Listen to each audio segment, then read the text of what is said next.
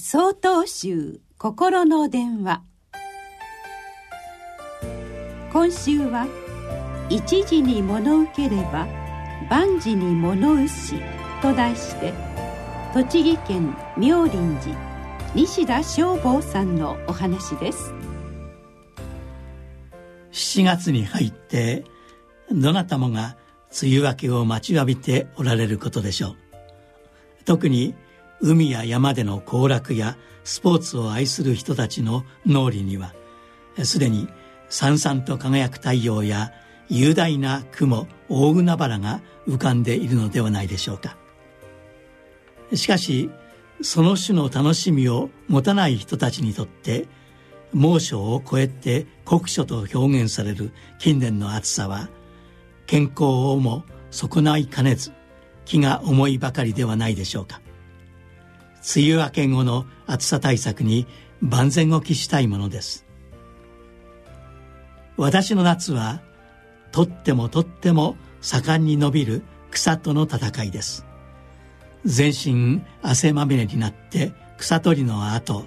一風呂浴びていただく冷たい飲み物は爽快です。ところが暑さに気遅れして出そびれてしまうと一日を無意に過ごし虚しさを味わうことになります。永平寺を開かれた道元禅師様が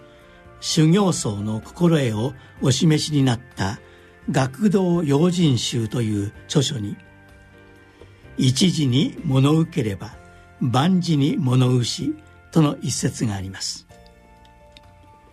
目の前の一つのことを億劫にしていると全てが億劫で物浮くなるということです。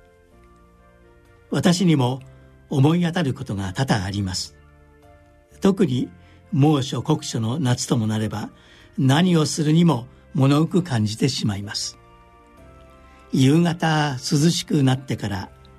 明日の朝涼しいうちにとなかなか腰が上がりません。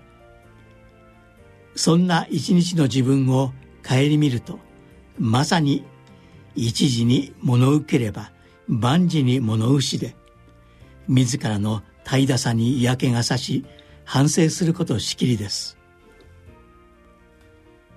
体温を超えるような酷暑もありますから決して無理をしてはいけませんが物憂さから脱するにはまず動くしかありません。ひとしきり汗をかいて冷たい飲み物をいただく。暑さを能動的に受け止め間近に迫った成果を爽やかに乗り越えたいと思います。